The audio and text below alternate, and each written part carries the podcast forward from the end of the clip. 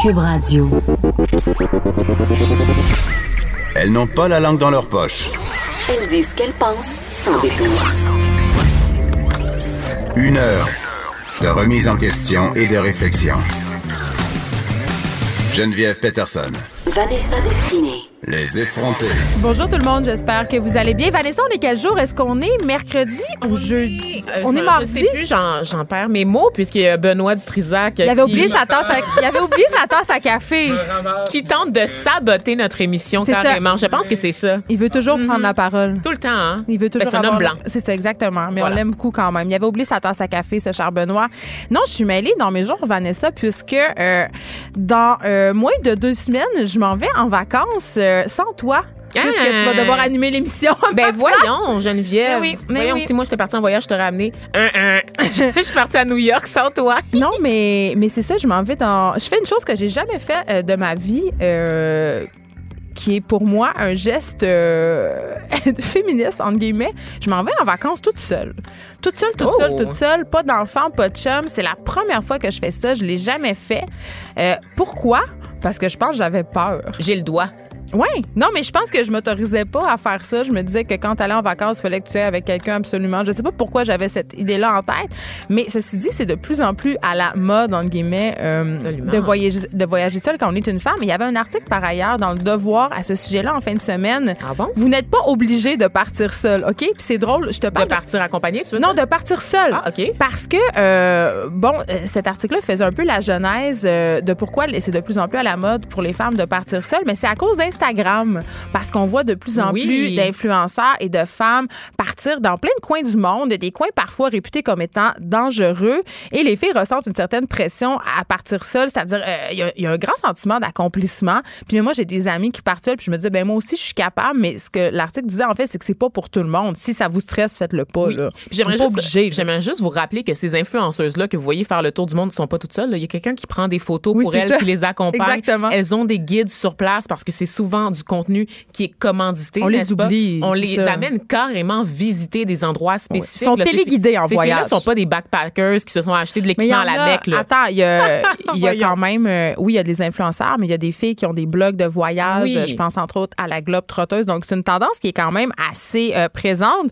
Et euh, ben moi, cette année, j'ai décidé de m'offrir ça euh, pour mon anniversaire. Un voyage seul, Vanessa. Je pars littéralement le jour de mon anniversaire. Ah, un cadeau donc bien cool. à moi de moi. Je m'en vais terminer un roman euh, en Jamaïque. Je m'en vais en Jamaïque. Ah, ça, mais tu me l'avais pas dit, par contre, que c'était euh, à des fins. euh, mais tu t'en vas en vacances pour travailler, dans le fond? Ben pour moi, c'est des vacances finir un roman. Je vais aller euh, non, je vais écrire, je vais aller sur le à la plage, je vais faire du sport. Tu sais, pour moi, ça c'est juste pas avoir d'enfant et tout seul puis faire ce que je veux quand je veux, ça va être extraordinaire. Mais là, ça arrive et la peur, moi j'ai peur de l'avion, Vanessa. J'ai Ben, tellement j'ai peur vu de ça l'avion. sur Instagram, Geneviève, peur. qui a fait une série de stories où on peut d'ailleurs la voir avec un casque de Hey, allez voir ça, l'érotisme est mort. Je pensais que c'était moment. J'ai dû cligner des yeux. Je pensais que c'était moment de la petite Non, mais moi, je fais pas partie de ces filles qui ne font que se mettre en valeur sur Instagram. C'est-à-dire, c'est 95% de mes photos où je me trouve belle. Ben, évidemment, comme mais, nous faut- tous. mais, mais, mais des fois, j'aime bien en mettre une. Je, je dis, hey, des fois, j'ai un casse de bain dans mon bain, puis je fais des phases de terreur parce que je pense à l'avion. Mais, mais c'est ça, j'ai très, très peur de l'avion. Ça m'a jamais empêché de voyager. C'est-à-dire, je suis pas une personne qui a tellement peur de l'avion qui se dit, ben moi, à cause de ça, je vais rester clouée au sol, mais euh, je dois prendre de l'activant. Ben, voyons Ouais. donc. Mais à un Madame, moment donné. je suis allée en Inde. Madame, je suis Attends, allée ok, on en en France quand j'avais en Inde? 19 ans. On en parle-tu euh, de mon voyage en Inde? Ben, let's go. Le- la médecin de voyage parce qu'il faut avoir beaucoup de vaccins pour aller là-bas.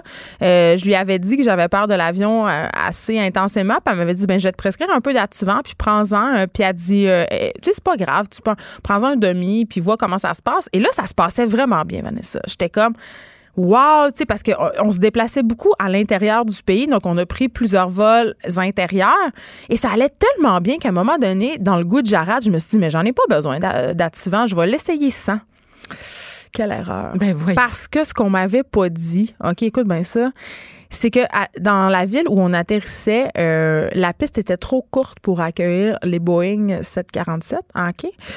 Et euh, quand on a atterri, on a fait une espèce de bump sur la piste et l'avion. euh, en fait, le pilote a fait une passe de bric à bras. Mais est-ce que Carrément. Est-ce que tu as oublié que tu étais en Inde? me semble qu'il faut s'attendre à tout lorsqu'on est en Inde. Non, mais on avait pris plein de vols à l'intérieur. Ça se passait de façon impeccable. Pour vrai, c'est raciste que je je me dire? sentais bien. Ben, je pense que oui, mais, mais tu as le droit d'être raciste vu que tu es noir. Oui, exactement. Je pense que c'est ça. Mais tout ça pour dire que là, ce- le- euh, on atterrit, le pilote fait une, une passe de bric à bras. Écoute, je pensais que j'allais mourir. J'ai littéralement enfoncé mes ongles dans les bras euh, de mon ex. Euh, Il y avait des marques, là. Et euh, après, j'ai repris de l'attivant. Donc, c'était c'était mon anecdote. J'ai décidé un jour de ne pas prendre d'attivant et ce fut une erreur. Ça fait comme un titre clickbait. J'adore ça. Mais ça, j'ai très peur de l'avion et là, je vais être toute seule. Mais peut-être, je me dis que si je suis toute seule, je vais avoir moins peur. Du CBD avant. Non, mais parce que quand on est seul, on a moins peur à vous. Parce qu'il faut, faut se manager. Oui, Tu sais, il faut, gérer. Si t'as quelqu'un à côté de toi pour euh, t'abandonner puis pour faire Ah, j'ai peur, j'ai peur, on dirait que c'est pire. Tu sais que la première fois que j'ai pris l'avion toute seule. Avec heure, toi, t'étais jeune, là? Ben, en fait, non. J'ai pris l'avion euh, pour la première fois avec l'école en voyage euh, en Italie. C'est l'espèce de. Avec de- tes amis. J'étais avec mes amis, donc j'y pensais Puis t'avais pas, conscience de la mort. Ben non, absolument pas. Tu C'est un voyage complètement organisé, pris en charge par genre une école privée. Là, donc, tu peux-tu penser qu'ils avaient pris en charge tous les détails? Là, on n'avait Ouais. rien à faire à part s'amuser, n'est-ce pas? Et, euh, ben, n'est-ce pas dessiné? Puis, euh, le voyage que j'ai fait par la suite, c'est un voyage humanitaire. J'ai été dans le fin fond du Pérou, en fait, par moi-même, avec un sac à dos, le fameux backpack acheté à la Mecque, Geneviève. Et euh, j'étais toute seule, sans expérience, sans parents, sans amis pour m'accompagner. Et c'est vrai, tu arrives sur place, à peu près, le, le pire scénario que j'avais imaginé s'est produit, c'est-à-dire que je suis arrivée une journée fériée, que j'avais pas euh, flagué dans mes guides de voyage. Fait que tout était fermé. Tout était Ben oui, en France, fermé. euh, c'est est-ce que c'était en France? Parce qu'en France, Pérou. tout est fermé. C'était le au temps. Pérou, comme je te le disais. Oh là! Oh là, je Geneviève? t'écoutais pas. Je regardais à quelle heure notre invité arrivait pour Oui. être sûr qu'on fasse un bon timing. Exact, ça va, ça va, tout va bien. euh, je suis pas vexée du tout.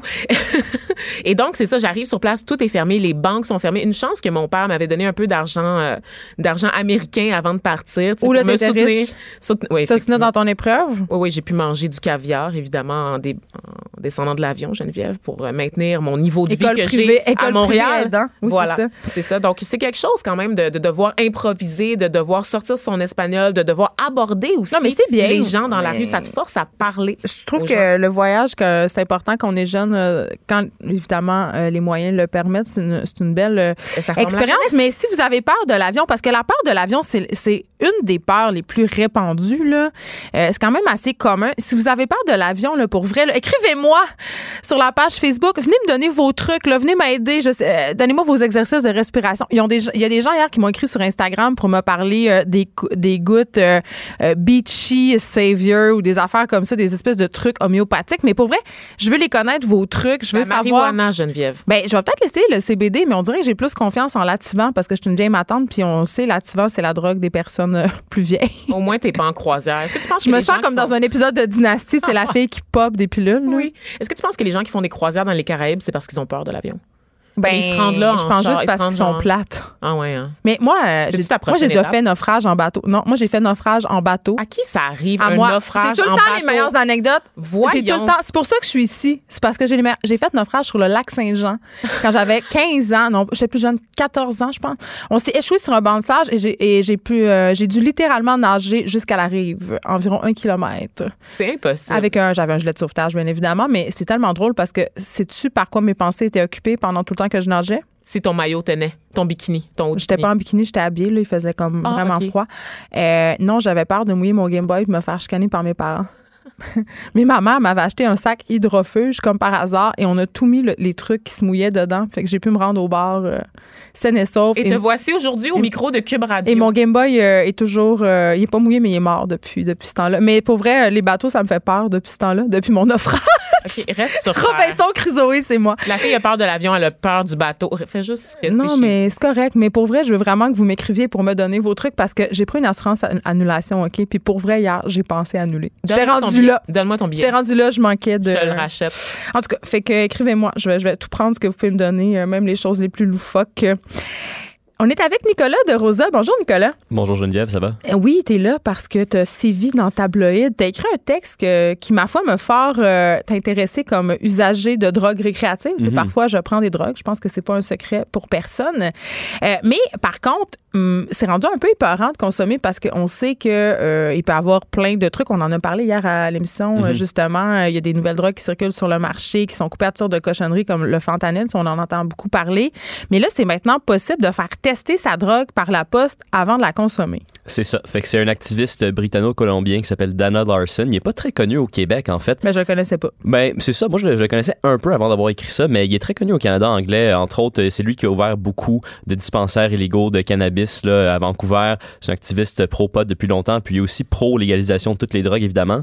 Fait que son service, c'est getyourdrugstested.com.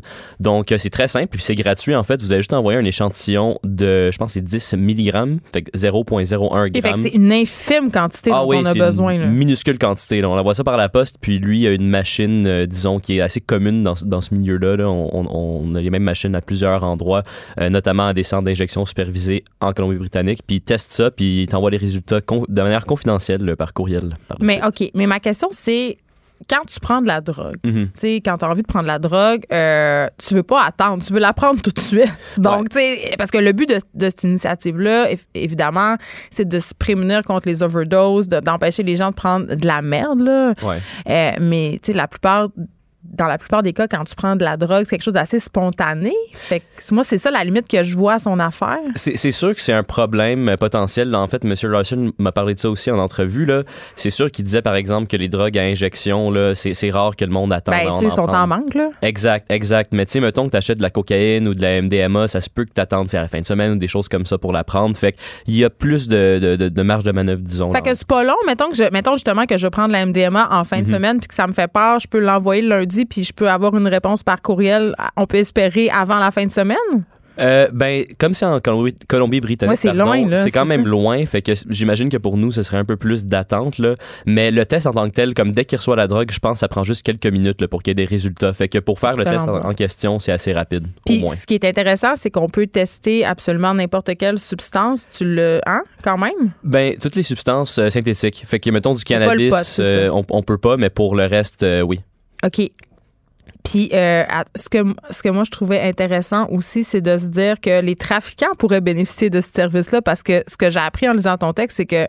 Ben, je l'ai pas appris en lisant ton texte parce que j'imagine sais, tout le monde sait ça, mais les trafiquants sont pas toujours au courant de qu'est-ce qu'ils vendent à leurs clients. Non, mais c'est ça tout à fait. Puis euh, M. Larson, justement, invite les trafiquants euh, à, à faire tester leur drogue aussi. Mais, tu sais, évidemment, je suis pas un expert non plus du monde de la drogue, mais j'écoutais Narcos PQ euh, l'autre jour. Puis il disait justement que la cocaïne, par exemple, qui est vendue dans la rue est coupée, je pense, à 90% avec d'autres substances. Fait que j'imagine que ça doit être assez commun. Évidemment, il n'y a pas de données sur euh, on coupe les drogues avec quoi parce que c'est illégal, bien sûr. Mais il veut justement aussi peut-être construire une base de données avec son site web qui pourrait peut-être aider aussi les chercheurs.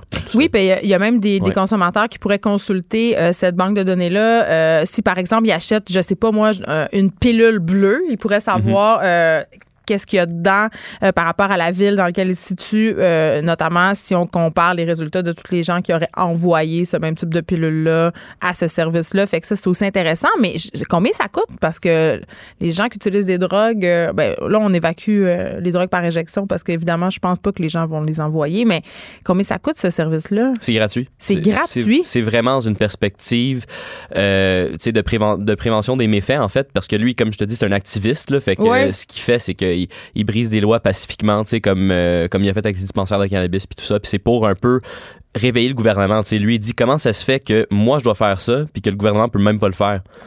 Ben, ça. euh, allez lire ça, c'est sur tabloïd, mais j'ai envie, avant de te laisser partir, Nicolas de Rossa, puisque tu as le beatpot chez nous. euh, Un peu, ouais. Oui, puis tu as un podcast sur le weed et tout ça, puis c'est un sujet à à auquel tu réfléchis.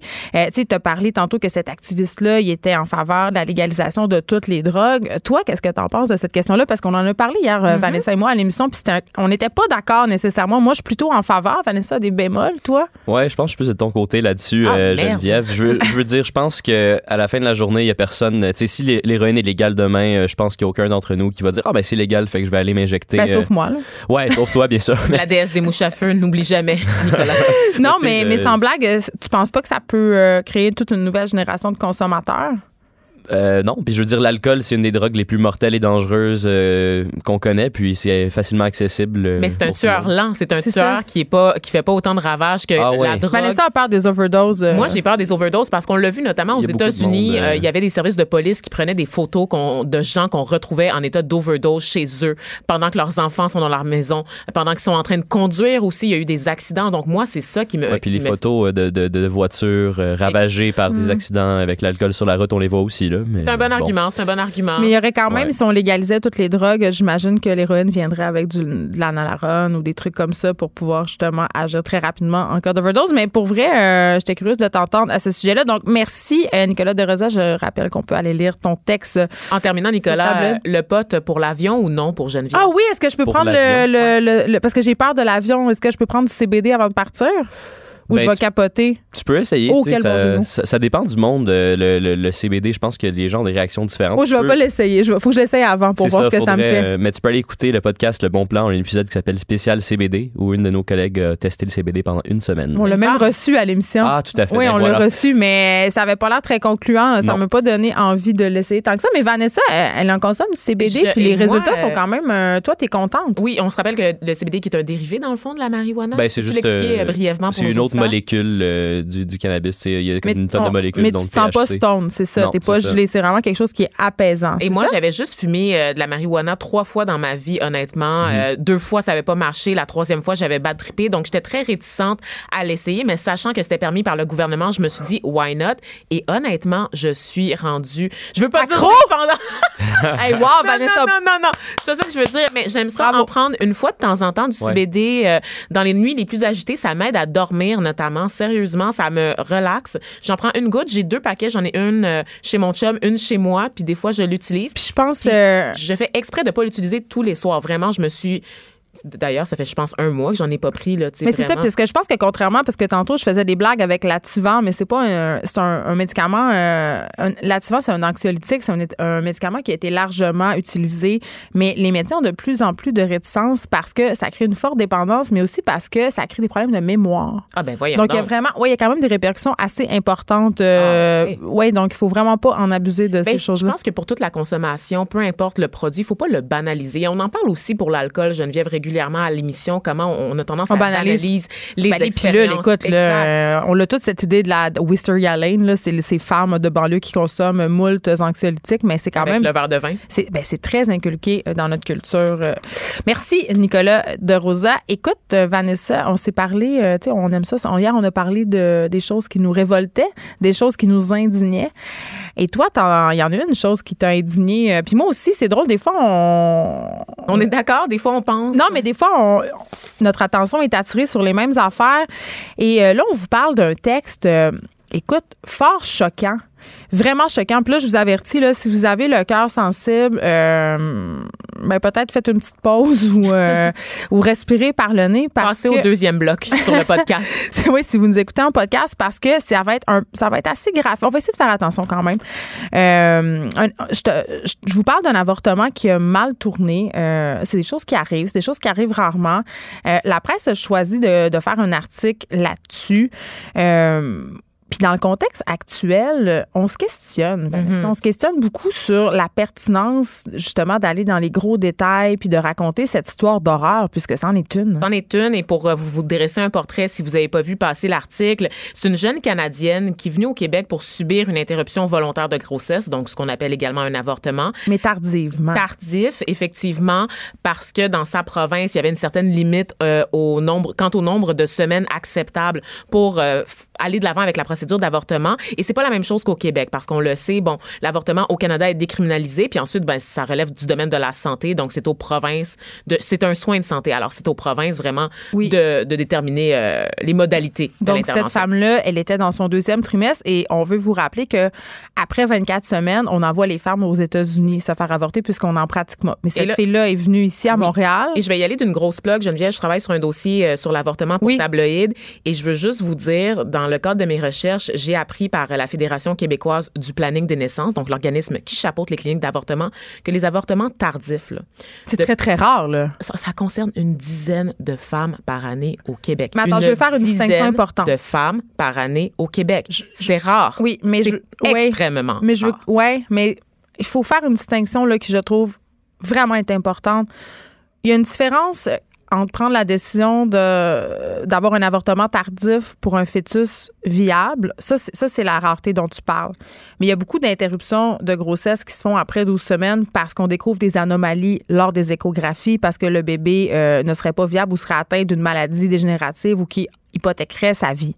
Il faut vraiment faire une distinction entre les deux. Les avortements tardifs dont on parle ici, c'est, on parle malheureusement d'un fœtus qui est, qui est, qui aurait été correct, qui, est- qui est viable. C'est ça qui est choquant et c'est très, très rare. On le sait pas dans l'article, c'est pas spécifié s'il y avait quelque chose avec le fœtus. On sait que la jeune femme, euh, du moins, était accompagnée de sa mère. Elle est allée de l'avant, donc elle a été au centre hospitalier de l'université de, de Montréal. Euh, elle devait faire une, une espèce de transfert là, pour avoir toutes les procédures, n'est-ce pas? Donc, pour ceux qui savent pas, on commence d'habitude avec euh, une intervention pour favoriser la dilatation du col de l'utérus, donc pour amener le fœtus euh, à descendre, et c'est suivi euh, ensuite par euh, une injection qui va précipiter l'arrêt cardiaque du fœtus. Donc, quand il va Et ça, c'est le, à- le lendemain ou le surlendemain qu'on pratique cette injection-là quand le col est favorable pour un accouchement parce qu'évidemment, dans le cas d'un, avortement tardif, ben, on accouche par voie basse. Exact, parce que c'est une, une procédure qui s'étale sur trois jours. Donc, c'est vraiment de déclencher un accouchement, en fait. Il faut le sortir et ensuite aller extraire le, le bébé. là. donc, euh, Ben, c'est qu'il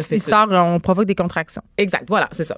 Euh, tu sais, passer par le processus de l'accouchement, donc tu peux Ben, certainement le même. mieux les Ben, en fait, c'est le même moi, processus, en fait, sauf que le, le bébé, euh, le bébé est juste plus petit. Puis quand il naît, ben, vu qu'on lui a administré une injection létale, ben, il est mort-né. tu sais.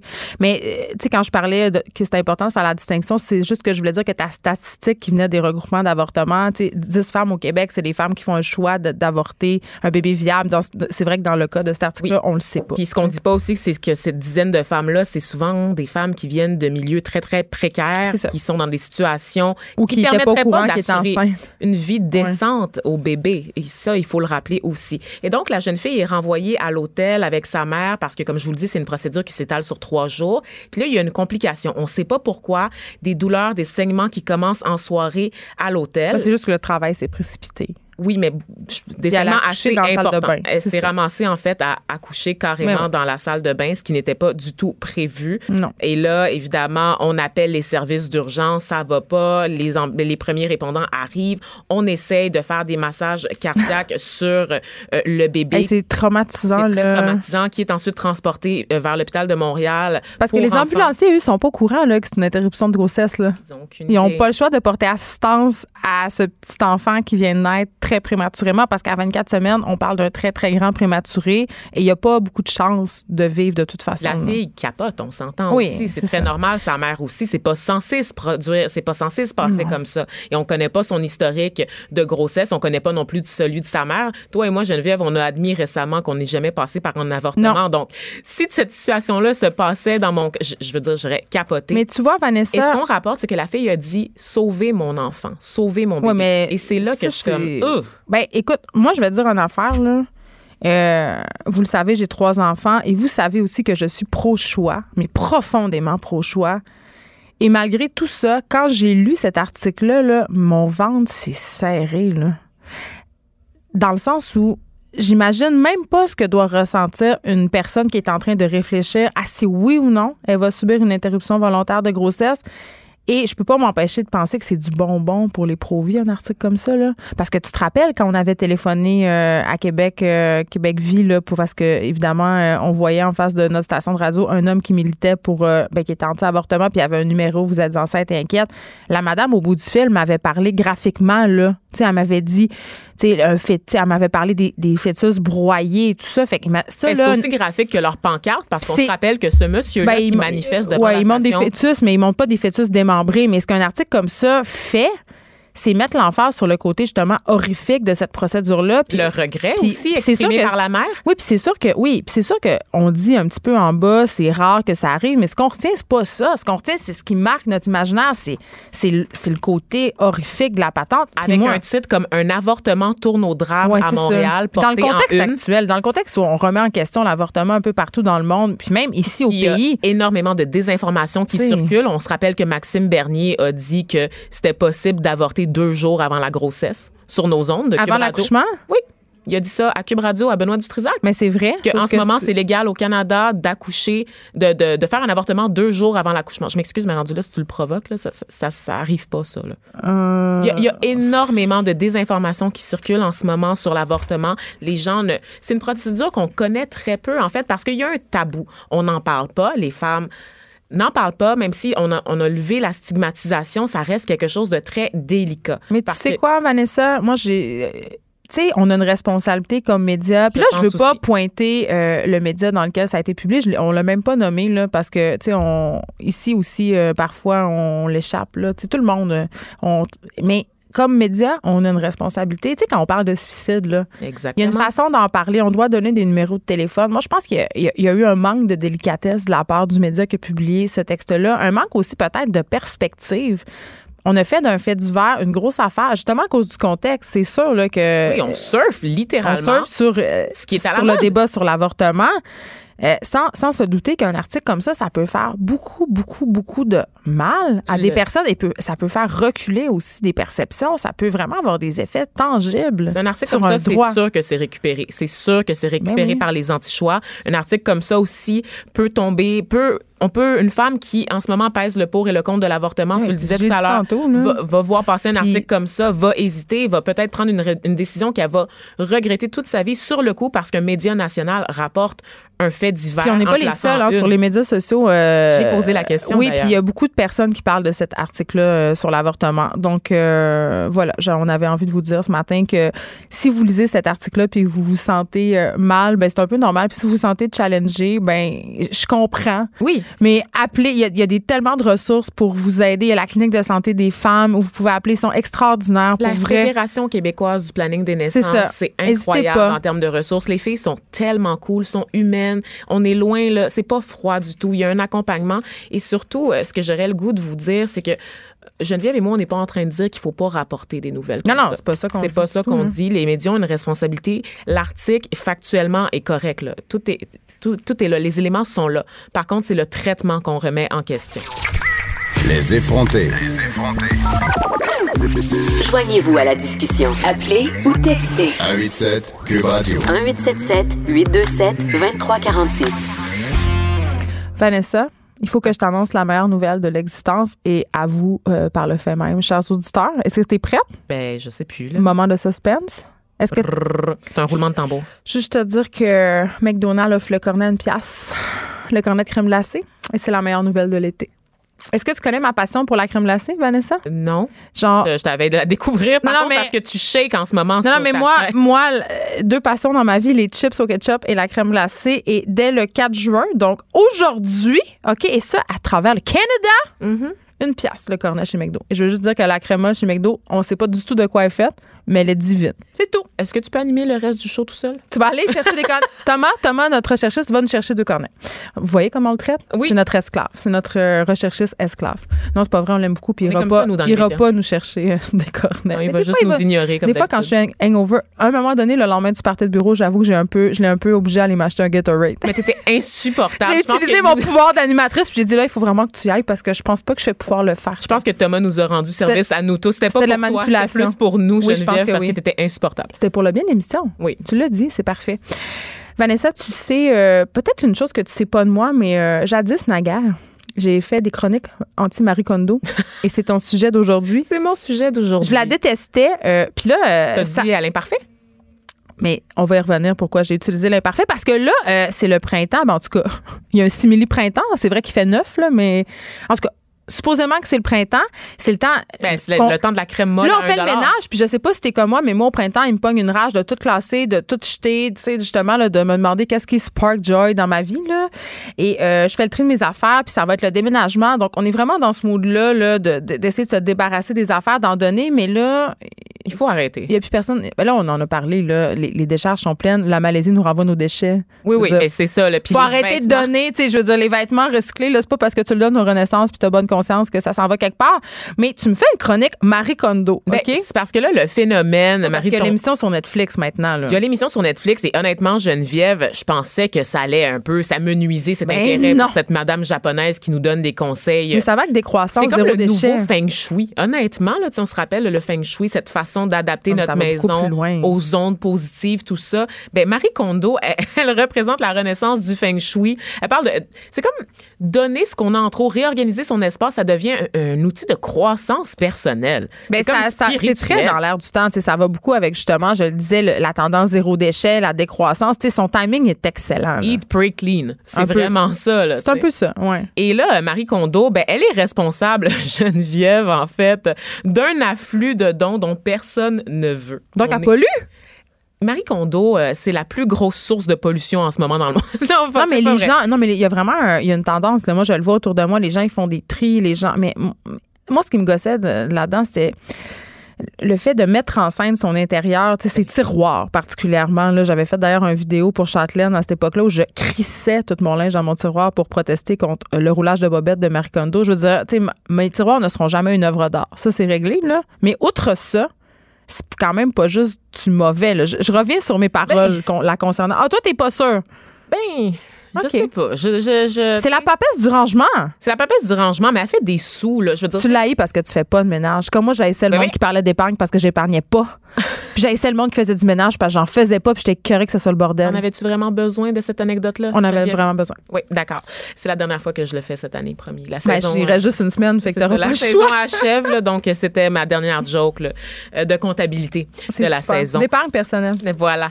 Ben pour vrai, Geneviève, moi ce qui, je, je sais pas, je- j'ai un certain et, et tu sauras que je fais le ménage en fait. Euh, C'est pas. euh, c'est Fais le ménage? Ouais ouais, c'est T'es pire. bonne? Bravo. Ah non, chez nous c'est très propre. Tu sais que dès qu'on fait à manger, Ah, mais on lave. colocataire. Exactement, T'as pas on lave immédiatement. hein. Il n'y a jamais rien dans notre évier. C'est Ben, toujours lavé. Il y a quelque chose de pire qu'un évier plein de stock. Ah. Arrêtez de mettre votre vaisselle dans l'évier. En bas de 30 ans, C'est dirais que c'est la norme, Geneviève. Quand je vais chez des amis, là, le nombre de choses qu'il y a dans la vaisselle qui est en train de croûter ou de. Hey, Les gens font du kombucha sans même le savoir, Geneviève. Ah, mais ça, c'est bon. Oui, Ça, c'est bon. C'est Mais plein le de bonnes bactéries. euh, tu l'as-tu déjà vu? T'as-tu déjà vu à quoi ça ressemble Je veux une pas le de kombucha? Je veux pas le savoir. Puis d'ailleurs, euh, j'ai appris que le kombucha, c'était dégueulasse pour la santé. C'était Ben, c'est pas bon pour les dents. C'est juste du sucre. Oui. C'est juste du sucre. Donc, d'ailleurs, les dire- dentistes nous invitent à, à freiner notre consommation de kombucha. Ah, les dentistes remplissent- nous invitent à bien des affaires. Là. Moi, je connais une dentiste qui fait pas de pipe parce qu'elle dit qu'il y a des bactéries. Là, là Mané, les dentistes, lâche-moi. Là. Mais C'est une bonne quoi anecdote, Cette hein? anecdote-là, voyons Je le sais. Ne me remerciez pas. Je, je Mais je voulais, pas je voulais, re- je revenir. euh, je voulais, ben, Spark Joy. je, je voulais revenir au fait que je faisais ma vaisselle, mais je la laissais sécher sur le comptoir pour faire diversion de la Je pipe fais de même pas ça, Geneviève, c'est pour te dire. Hey, mon Dieu, est-ce que tu es en train de devenir une vieille fumeuse? J'ouvre, sors de ce corps. OK. On dirait les sœurs, les sœurs de Marge Simpson. Pourquoi pas Marge? Pourquoi les sœurs laides de Marge? Ben, on voit plus de fumeuses éraillées. méchante. Ben non. OK. Bref, Revenons à Marie. À Marie Kondo, c'est ça. Tu sais qu'à chaque nouvelle décision, elle, elle fait euh, cette émission qui s'appelle L'art euh, du rangement sur Netflix, tu disais tout à l'heure. Et à chaque nouvel épisode, il y a un pic en matière, un pic Dans la vraie vie, dans là. la vraie vie en matière de dons, De dons. de vêtements, surtout parce qu'on le sait, l'industrie du vêtement, c'est une des industries les plus importantes dans le monde. On la sous-estime un peu parce qu'on associe ça à la superficialité, mais on produit beaucoup trop de vêtements. C'est pour ça que tout est toujours en solde à 70% au centre-ville de Montréal, vous le savez, parce qu'il y a trop de stock sur les racks.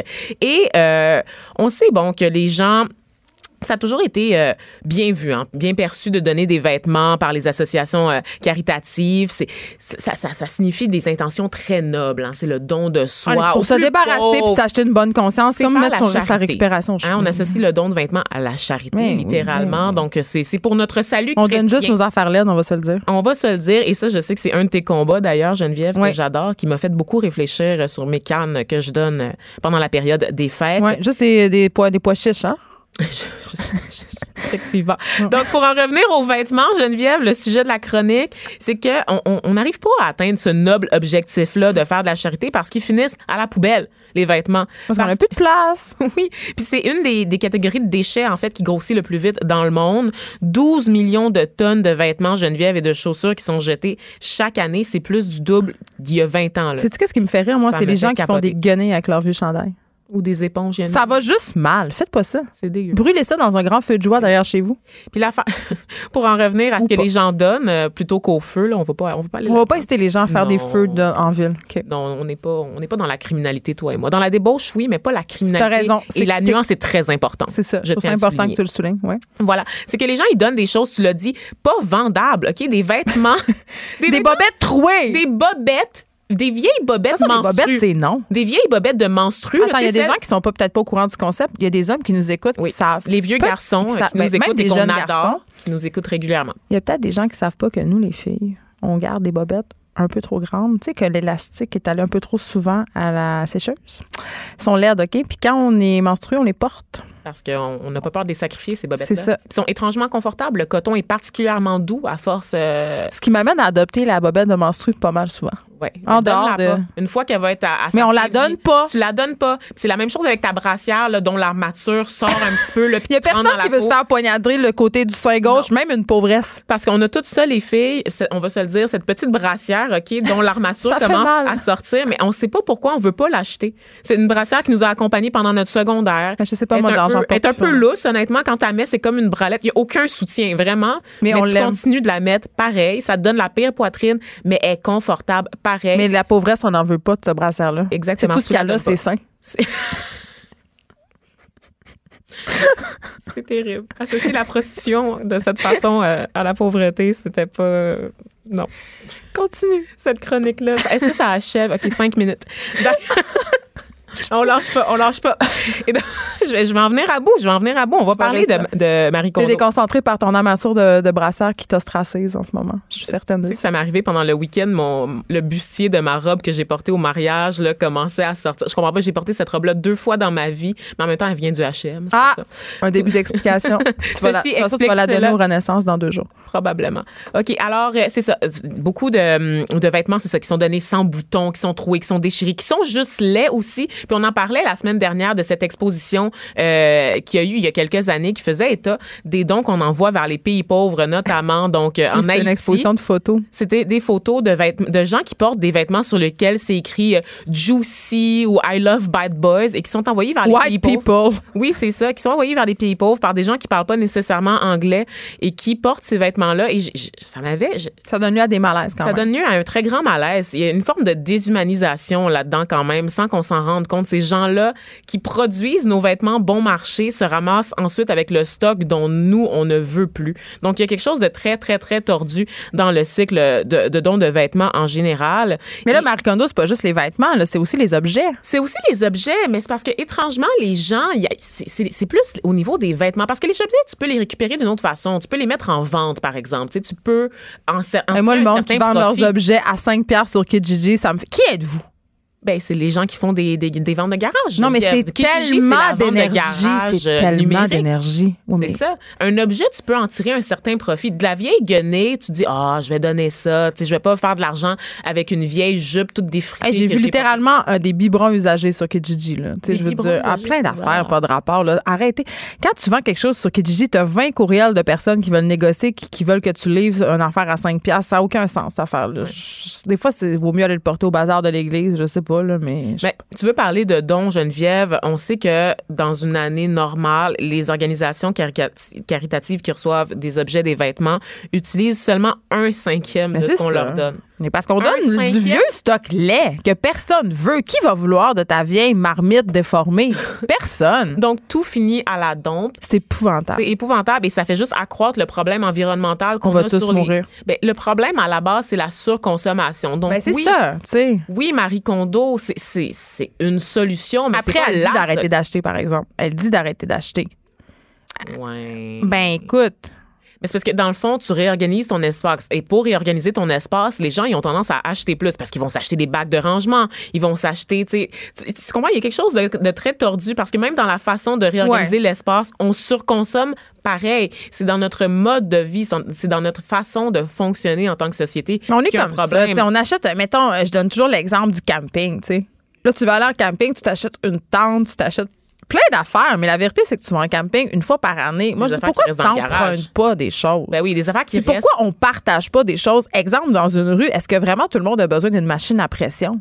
La réponse, c'est non. Et d'ailleurs, j'aimerais souligner, tu, tu viens de, ça vient de popper dans ma tête, il y a un service de quincaillerie là, dans le quartier Villeray. Il y en a plein, tu peux aller louer mille choses. Oui, louer des objets, effectivement. On a perdu, ça s'est perdu en fait. cette, Moi, je fais toujours ça. Je veux dire, un, un outil que tu vas te servir deux fois, euh, tu vas euh, le louer. Il y a plein de magasins comme ça à Montréal, puis partout en région. Au Saguenay, nous, c'était Joe Loutou. Quoi? Je- Joe, Joe Loutou. Je sais pas si ça existe encore, mais c'est ça. On les salue, d'accord? Ben, écoute, c'est extraordinaire parce que, évidemment, la clé de tout ça, Vanessa, tu l'as dit, c'est de moins consommer. Parce que, oui, c'est bien beau épurer nos intérieurs, faire le ménage, mais tu l'as dit. Ça génère énormément de déchets. Mais par contre, je dois saluer la plus récente initiative de Marie Kondo qui, là, m'intéresse. Elle a décidé de, de s'attaquer au monde des enfants.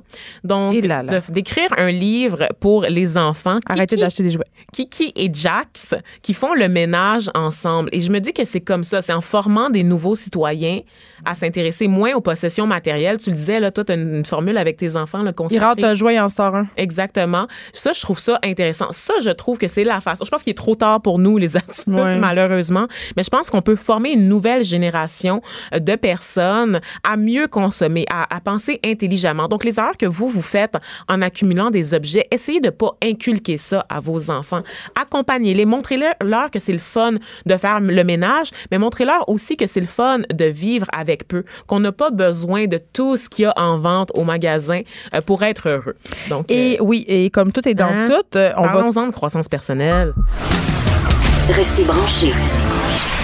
De 9 à 10. Geneviève Peterson. Vanessa Destinée. Les effrontés. Merci, euh, chers auditeurs. Vous m'écrivez pour euh, me parler de vos trucs quand vous prenez l'avion. Il y a Robert qui me dit que je pourrais penser à ceux qui n'ont seulement, qui, ont- qui non seulement n'ont pas peur de l'avion, mais aiment le décollage, l'atterrissage et dorment même pendant les poches d'air. Je sais pas en quoi, Robert, ça pourrait m'aider de penser aux gens qui n'ont pas peur de l'avion, mais merci quand même pour ce commentaire. François, lui, euh, me dit qu'il y a vraiment une frousse de l'avion assez intense, surtout pendant les turbulences. Il écoute des films en sirotant de l'alcool. Et là, ça a l'air d'être votre truc, là, à tout le monde, l'alcool, mais savez-vous que c'est déconseillé de prendre de l'alcool en avion à cause de l'altitude, puis à cause aussi euh, euh, de la sécheresse dans la cabine. On devient vraiment déshydraté facilement, puis ça, c'est pas bon pour le teint, puis ça, moi, je veux pas ça, mon teint. C'est excessivement important. Mais Genèse, mais le père de François, euh, je pense que c'est une peur héréditaire. Il a tellement peur de l'avion qu'il a fait une thérapie à Montréal, une thérapie de désensibilisation de la peur de l'avion. Bon, je pense qu'il est un peu tard, mais je pourrais essayer ça. Euh, Michael me dit de prendre plusieurs sleep ease et beaucoup de whisky et de me faire escorter jusqu'à mon banc. Hey, euh, merci en tout cas pour vos conseils. Si je les suis, je vais peut-être mourir d'une overdose comme Amy Winehouse dans, dans, dans le ciel, mais euh, en tout cas, mais continuez à m'écrire peut-être pour me donner vos vrais trucs. Est-ce que vous méditez? Est-ce que parce que moi je fais juste penser à l'avion qui se crache. Donc euh, aidez-moi, s'il vous plaît, écrivez-moi. Maud Carmel, bonjour. Bonjour. Euh, chronique euh, environnement euh, comme à l'habitude. Je sais pas si tu as entendu le précédent segment où on parlait de la folie Marie Kondo, euh, des gens qui se débarrassent. J'avais Non. envie de t'entendre là-dessus. Non, j'ai plus de données dans mon cellulaire, donc je peux plus écouter euh, dans Ah! mon transport, euh, malheureusement, avant d'arriver. Mais tu connais Marie Kondo je quand connais même. Marie Kondo. euh, J'ai essayé d'écouter l'émission, ça m'a, ça m'a vraiment pas tant plu. J'ai vraiment trouvé ça plate, donc euh, je, Fait que t'es pas une adepte. je suis vraiment peu une adepte. Moi, je trouve que le minimalisme, c'est pas, ça fait pas partie de ma vie. Je réussis à être écolo quand même. Là. Tu réussis à être écolo même en consommant outrance? Ben pas à outrance, mais Ah! en, en, en étant pas minimaliste dans le sens j'ai plusieurs choses chez moi, mais même si j'accumule, ce sont des choses qui vont être utilisées plus tard à d'autres à d'autres échéances. OK, donc t'es pas une fan euh, de Marie Kondo, mais t'es une, une fan de la conférence euh, Woman Deliver. J'adore qui- la transition. Qui est en train euh, d'avoir lieu en ce moment à Vancouver. D'ailleurs, on a pu suivre, euh, il y a Léa Clermont-Dion qui est là-bas avec son Ah, bébé. Euh, oui, puis elle soulignait que c'était un événement allaitement friendly, qu'il y avait plein de choses pour les familles. Donc, je voulais le dire, c'est quand même assez intéressant. Euh, mais pourquoi tu avais envie de nous parler de ça aujourd'hui? Ben, il y a un lien avec l'environnement, en Ben fait. oui, évidemment. Euh, ben, c'est, c'est pas, on, on fait pas tout de suite le lien, mais bon, cet après-midi, il y a un atelier de l'AQOCI, qui est l'Association québécoise des organismes de coopération internationale, sur les femmes et la lutte contre les changements climatiques. C'est une initiative, donc, québécoise. L'animation est par une québécoise, puis aussi deux jeunes québécoises de 25 ans, étudiantes en relations internationales à l'Université de Laval, qui vont animer une discussion sur la favorisation de l'implication des femmes dans la lutte contre les changements climatiques. Ben, Donc, pourquoi ça les affecte plus que les autres? Exactement. Donc, il y a deux choses qu'on veut dire dans cette conférence. C'est que oui, comme tu viens de dire, les femmes sont davantage touchées par les effets des changements climatiques, comme les sécheresses, les inondations, mais c'est aussi qu'elles ont besoin d'être mieux représentées à tous les niveaux pour les différentes prises de décision. Donc, pourquoi est-ce que ça touche plus les femmes? Ben, en général, les changements climatiques affectent beaucoup plus les groupes sociaux défavorisés que, bon, les riches blancs dans leur villa dans une montagne. Parce qu'ils ont la climatisation, ces gens-là aussi, Aussi, habituellement. Exactement. Puis, tu sais, je veux dire, ils peuvent avoir le luxe de se mettre loin des berges, etc. Ils ne sont pas nécessairement dépendants de Ouais. l'agriculture euh, de leur pays. Euh, et les femmes des pays en voie de développement sont les plus touchées à cause des rôles qui leur sont attribués. Par exemple, dans certaines zones rurales, ce sont les femmes et les filles qui vont s'occuper de l'approvisionnement en en eau et en alimentation. Elles vont donc être les premières touchées quand va survenir une sécheresse ou une autre catastrophe qui va ruiner les récoltes. Puis quand la nourriture puis l'eau va venir à manquer, elles vont devoir redoubler d'efforts pour subvenir aux besoins du foyer, foyer qu'elles vont aussi gérer. Puis ça a une conséquence désastreuse sur leur santé parce que ça va créer dans le fond une insécurité alimentaire, de la fatigue, de la chaleur, puis la perte de récolte, l'achat d'eau et le coût élevé de la nourriture va les placer Fait dans que ça cette les enfonce situation. encore plus dans le. Exactement, moins de temps pour occuper un emploi. Euh, puis c'est vraiment un fait, Geneviève, que les catastrophes en général font plus de victimes sur les femmes. Euh, en 2004, en Indonésie pour euh, le, tsunami, 80% des victimes de la province d'Aceh en Indonésie étaient des femmes et des enfants. C'est vraiment un fait. Puis c'est pas fini, il y a aussi les déplacements. Euh, selon l'ONU, bon, il y a plusieurs millions de personnes qui sont actuellement contraintes de quitter leur foyer à cause des catastrophes climatiques. Et pour les femmes et les filles, ça veut dire beaucoup de déplacements forcés et le temps passé dans les camps de réfugiés égale violence et violence sexuelle beaucoup aussi. Mais en même temps, moi, j'ai j'ai envie de dire que la plupart des catastrophes naturelles ont lieu euh, dans les pays en voie de développement parce qu'évidemment, il n'y a pas d'initiatives qui sont faites pour l'environnement, puis aussi parce que c'est des pays plus chauds, donc il y a plus de risques de tornades, il y a plus de risques de tsunamis. Et dans ces pays-là, la population est plus importante, beaucoup, beaucoup habituellement qu'en Amérique du Nord. Donc, c'est pas aussi un peu pour ça que ça touche. Ben, Euh, c'est pour ça, dans le sens, eux sont, sont, sont victimes, oui, parce que c'est dans des pays chauds, puis en plus, c'est notre faute à nous. Euh, ils ont moins de sensibilisation, puis on, on leur dit pas, par exemple, de s'éloigner des berges parce que. Mais il n'y a pas de moyen de communication aussi efficace qu'ici. Là, donc, je sais pas comment on Exactement. pourrait les rejoindre, mais. Il y a plein de facteurs, mais en effet, les femmes, les filles, tu sais, juste en Asie, les rizières, la plupart du temps, c'est des femmes qui vont s'en occuper. Donc, il y a une approche féministe qui est possible en ce qui a Mhm. trait aux luttes pour les changements climatiques. C'est ça que tu nous dis? Oui, puis c'est une bonne nouvelle parce que on, on dénonce cette intersectionnalité-là, on, on- on dénonce le fait qu'il y a beaucoup, beaucoup d'inégalités sociales liées au changement climatique. Euh, mais aussi, ce qu'il faut savoir, c'est que les femmes ne sont pas juste des victimes. Non, non, elles peuvent aussi être d'une grande aide.